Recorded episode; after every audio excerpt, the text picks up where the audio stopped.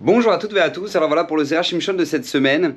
J'aimerais vous faire partager euh, un principe fondamental et tellement important pour notre vie, euh, basé sur une question incroyable que demande le Zera Shimshon justement sur la paracha de cette semaine. Il dit, nous fait remarquer que bizarrement, par exemple, euh, Pinchas va attaquer Midian alors que lui-même est un descendant de Midian. Parce que sa mère était la fille de Yitro, et Yitro était prêtre à Midian. Euh, pareil, nous dit le Zerachimshon pour David Ameller. David Ameller va partir en guerre contre Moab.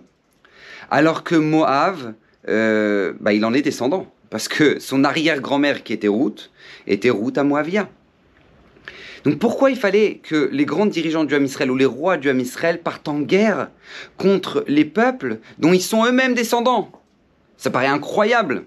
Et en fait, le Zera Shimshon nous répond avec une halakha incroyable du Shulchan Écoutez bien. Le halakha nous dit, par exemple, cette, paire de tefilines que vous voyez ici. Le boîtier des tefilines a une sainteté particulière. Ce qui fait qu'on ne peut pas euh, le jeter à la poubelle. Si le boîtier devient cassé, par exemple, eh ben, on ne peut pas le jeter à la, à la poubelle. On doit l'enterrer, on doit le mettre à la gnisa. Pareil pour cette bima, sur laquelle maintenant on lit le Sefer Torah.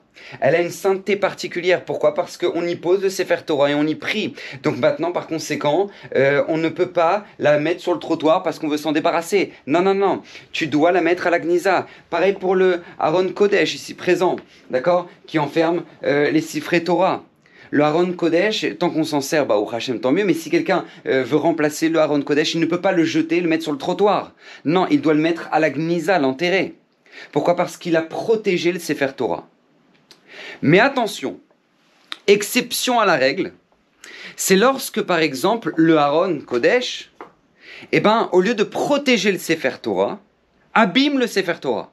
D'accord? Comme par exemple lorsque le, le Aaron crée de la moisissure sur les Sifré Torah, ou bref, d'accord, euh, je sais pas, euh, euh, toute possibilité où au lieu de protéger le Aaron, le, protéger le Sefer Torah, le Aaron abîme les Sifré Torah. Dans ce cas-là, le Aaron, cette arche-là, n'a pas de sainteté et on peut la jeter à la poubelle sans aucun problème. Pourquoi? Parce qu'elle n'a pas joué son rôle. Au lieu de protéger les Sifré Torah, elle les a abîmés. Maintenant, dit le on peut avoir la réponse à notre question. Pourquoi fallait-il absolument que ceux qui partent en guerre contre euh, ces peuples-là devaient être les descendants de ces peuples-là? Nous dit le Zerachim vous savez pourquoi? Parce que ces peuples-là ont un mérite, quelque part.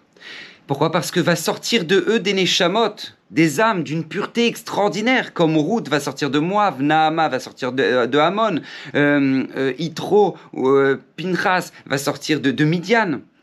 Donc, a priori, il serait un peu à l'image ben, ben d'un boîtier de tefilin qui, qui, vient protéger les tefilines. Et eh ben, ces peuples-là aussi, eux, ont protégé ces âmes, entre guillemets, parce qu'ils viennent de... ils sont originaires de ces peuples-là. Donc on ne pourrait pas les toucher.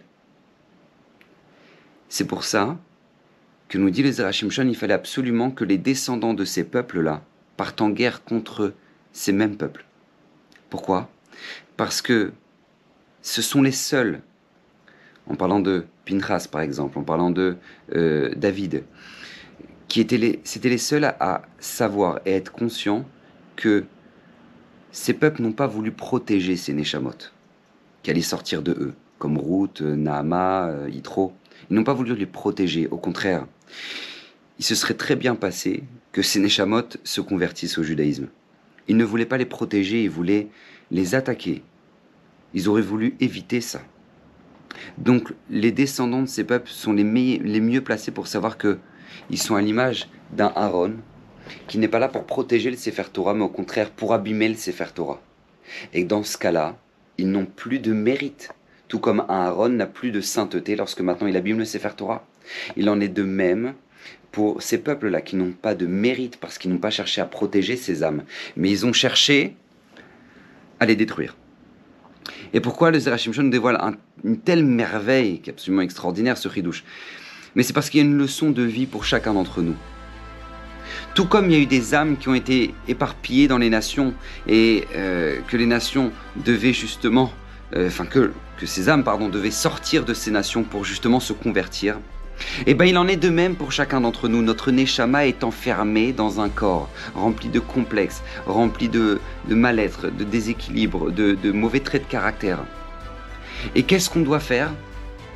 Partir en guerre contre ce corps, partir en guerre contre nos mauvais, traits de caractère, partir en guerre contre nos complexes parce qu'ils enferment notre âme et ils l'empêchent de se réaliser. Tout comme Pinchas est parti en guerre contre Midian, tout comme David est parti en guerre contre Moab, parce qu'il savait très bien que ces peuples-là n'ont jamais voulu leur bien, et eh ben il en est de même pour nous-mêmes. Notre corps ne cherche pas notre bien, il cherche les profits de ce monde, il cherche les la détente, le bonheur, euh, le bonheur matériel, alors que notre neshama est assoiffé de spiritualité, assoiffé de valeur, assoiffé de, de grandir et d'éclairer, de, changer le monde. C'est ça, c'est à ça qu'aspire notre âme. Et c'est pour ça qu'on ne doit jamais oublier de faire ce travail tellement essentiel, tellement important, de partir en guerre. Parce que personne d'autre ne pourra le faire à votre place.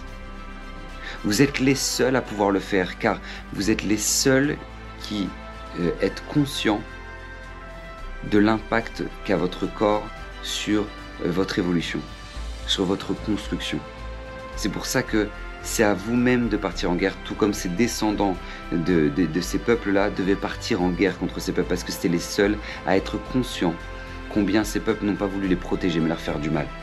Donc Bezrat Hashem, je vous bénisse que votre corps soit à l'image du Haron Kodesh, qu'il protège votre Sefer Torah, votre âme, et qu'il vous aide justement à la protéger et non pas à l'abîmer. Que Bezrat Hashem le Srout du Zerachim Shon vous protège, vous, votre famille, une excellente santé, lui-même qui a, promis que tout celui qui étudiera chaque semaine, régulièrement en tout cas, méritera une multitude de brachot. Donc je vous, bénis de toutes ces brachot-là et que le Srout du Zerachim Shon vous réside sur votre maison. Et à la semaine prochaine, Bezrat Hashem, vous